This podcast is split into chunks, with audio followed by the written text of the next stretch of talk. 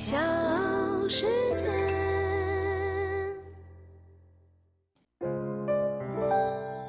大咖故事，故事舅舅，越说越有。我们中国体坛世界冠军数拿的最多的人是谁呢？不是乒乓球选手，也不是跳水选手，而是短道速滑世界名将杨洋。他是世界冠军、冬奥传奇、申奥大使，是一个不折不扣的多金王。我是唐莹，欢迎各位收听和订阅《大咖故事》。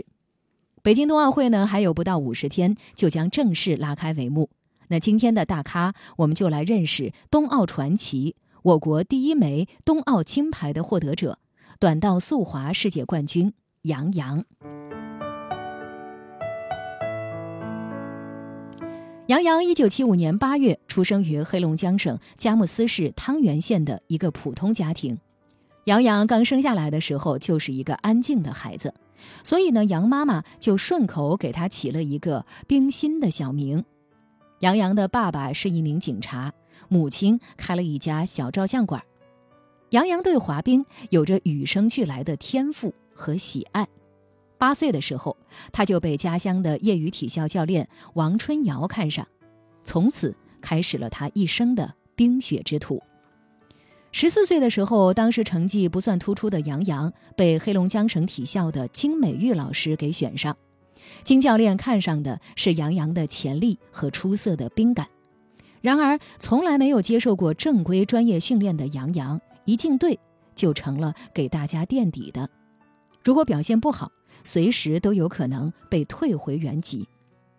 一九九一年，杨洋获得了全国短道速滑冠军赛女子三千米的冠军，这是他拿到的第一个全国冠军。一九九三年，他入选中国国家集训队，备战利勒哈默尔冬奥会。遗憾的是，由于赛前选拔的时候过度疲劳，成绩下降，杨洋和冬奥失之交臂。一九九五年，中国短道速滑国家队正式成立，杨洋再一次进入国家队。当时黑龙江省的老一代队员相继退役，二十岁的杨洋作为黑龙江省的代表进入了国家队。一开始呢，他还不是主力。但是很快，他就凭借刻苦的训练成为领军人物，在这个大家庭发光发热。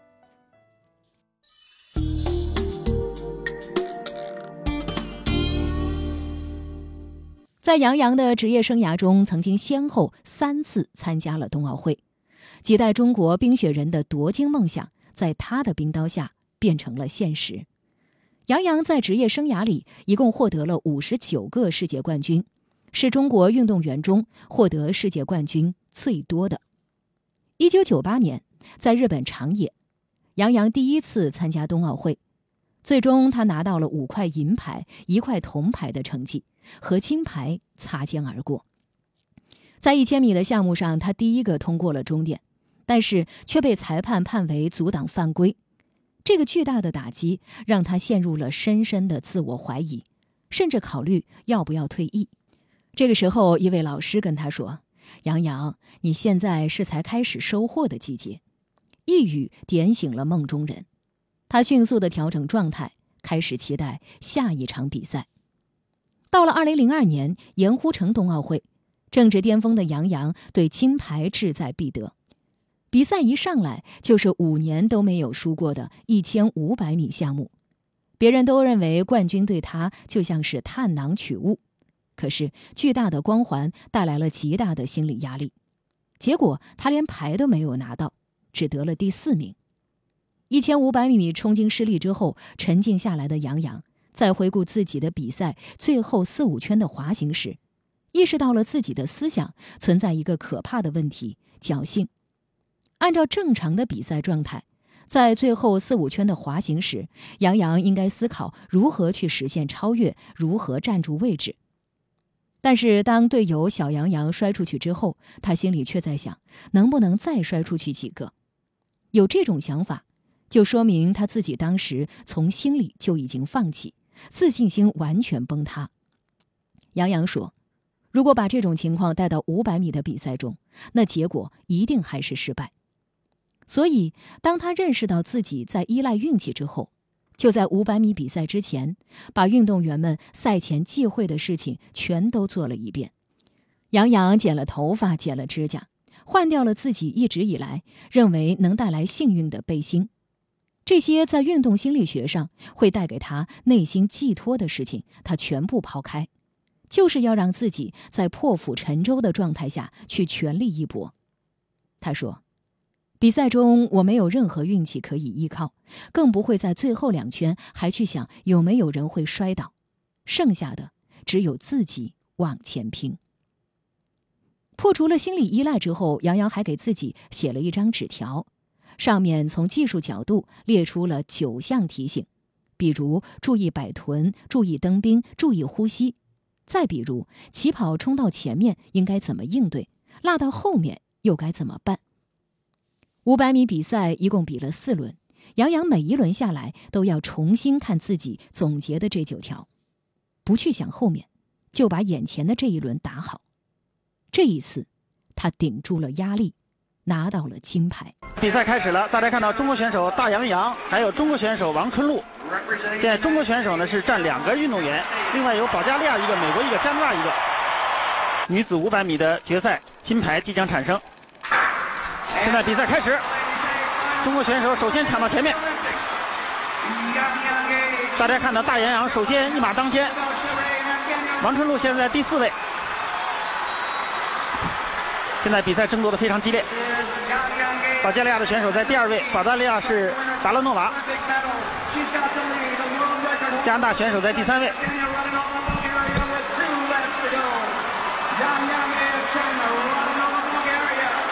现在美国运动员是海里希，海里希在最后。现在中国是，中国大洋在第一，王春露在第三。现在加的是保加利亚的选手达拉诺娃。现在中国队形成二打一的局面，两个队员一前一后。现在开始超越。各位观众，各位观众，这样大洋洋，大洋洋就获得了第一名。大家看到大洋洋非常的激动，确实这是。中国体育代表团冬奥会实现了零的突破。当冲过五百米终点的那一刻，中国冰雪人实现了冬奥会金牌零的突破。中国从一九八零年第一次参加冬奥会，二十二年之后，终于实现了冬奥会金牌零的突破。我回想起当年我自己在拿到第一块奖牌的时候，站在领奖台上，浑身一直在发抖。领奖台对我来说并不陌生了，但那一次还是呃非常的不一样。站在奥运会最高的领领奖台上，那种心情的激动的心情很难用语言去表达。它已经过去有将近二十年的时间了，但是记忆是非常深刻。从这以后，杨洋的冠军之路就一发不可收拾。即便在自己三十岁的时候。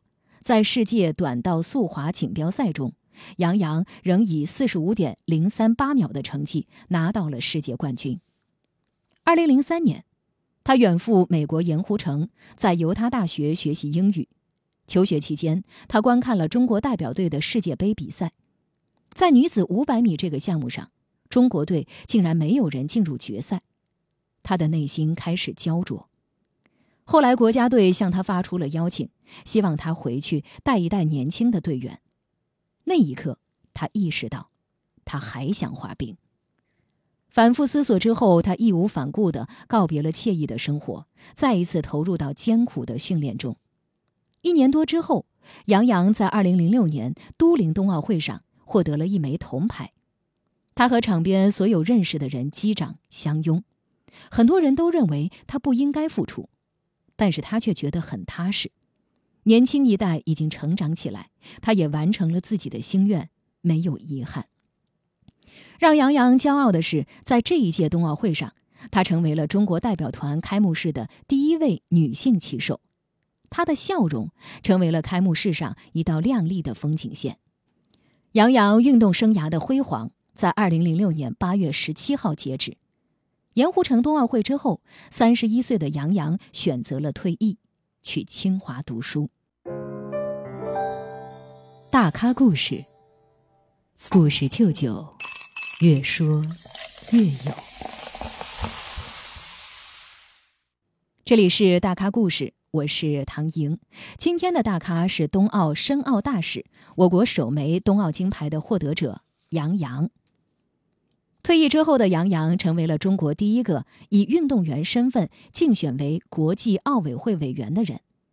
二零一零年二月十二号上午，在加拿大温哥华举行的国际奥委会第一百二十二次全会上，杨洋以八十九票赞成、五票反对的绝对优势。当选国际奥委会委员，她是第十位担任国际奥委会委员的中国人，也是中国第二位进入奥委会的女委员。离开赛场的杨洋优雅转型，越活越年轻。在杨洋的心里，工作和家庭都很重要。工作之余，他尽量腾出更多的时间陪伴孩子一起运动。杨洋的初恋也是一位警察，后来出国留学的杨洋和一位美国男孩谈起了恋爱。但是后来由于回国，结束了这段异国恋。之后，杨洋低调的嫁给了张震。张震是美籍华人，比杨洋大五岁，斯坦福大学毕业，现在担任摩根凯瑞资本管理有限公司的董事总经理。在家的杨洋十分的贤妻良母，结婚十几年，一双儿女，夫妻恩爱。一米六六的杨洋拥有性感的身材、姣好的脸庞、迷人的微笑。屡屡登顶世界之巅，让他有一种落落大方的气度。申办北京冬奥会，对于每一个参与者都是一段深刻的记忆。当时，杨洋正怀着自己的女儿，一边孕育新生命，一边投身于申办冬奥会，让那段时间对他来说尤其的特别。杨洋至今还记得。二零一五年三月，他参加了接待国际奥委会评估委员会考察北京场馆及建设地情况的工作。他说，那个时候正好是怀孕的早期，反应很大。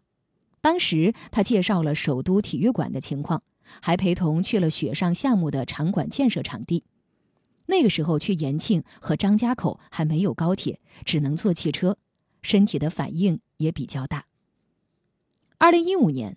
在国际奥委会第一百二十八次全会的申冬奥演讲台上，杨洋一身淡蓝色的西装和流畅完美的陈述，让世人看到了中国形象和中国精神。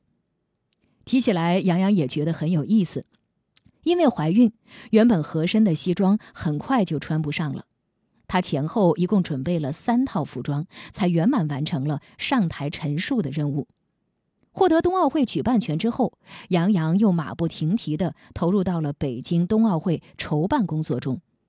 作为北京冬奥组委运动员委员会主席，杨洋和其他委员们一起向组委会提了四十多条工作建议，内容从帮助花滑运动员准备可能需要的补衣服的针线包，到在赛场准备足够的轮椅等保障运动员伤病的器材。再到协助确定奥运村的运动员菜单等等，不一而足。二零一九年，杨洋又当选世界反兴奋剂机构 WADA 副主席。此后不久，就遇上突如其来的新冠疫情。虽然所有的工作和会议都改为线上进行，但是这两年，杨洋忙碌的工作没有因此而停止。杨洋往日在国际赛场斩获了众多的荣誉。但对于这一代运动员能够在祖国参加冬奥会比赛，杨洋还是非常的羡慕。对于后辈们在赛场的表现，他也满怀期待。走上冰场，他是万众瞩目的焦点，用毋庸置疑的佳绩书写着运动员生涯的传奇。走下冰场，他演绎着更加多彩的璀璨人生，收获着家庭事业带来的双重满足。杨洋，中国的第一位冬奥会冠军，中国获得世界冠军最多的运动员。一路走来，他如冰雪般沉静，如风般飞扬。他用一次次超越宣告他的赛场没有终点。那北京冬奥组委，我们在二零一五年成立之初就成立了运动员委员会。那我们也秉承着以运动员为中心的一届奥运会。呃，组委会在过去的几年当中非常重视运动员的声音。那我们运动员委员会的十九名委员也都非常积极参与工作。尤其在这样的一个特殊的背景下的冬奥会，我相信每个人都觉得能够来到北京冬奥会是非常不容易的。呃，也只有大家团结一心，才能够让冬奥会去实现，让世界能够，我们就要讲在一起，才能够呃实现这样一个美好愿望。特别期待呃运动员们能够呃实现他们的梦想，所以祝福所有来参加2022年北京冬奥会的运动员们。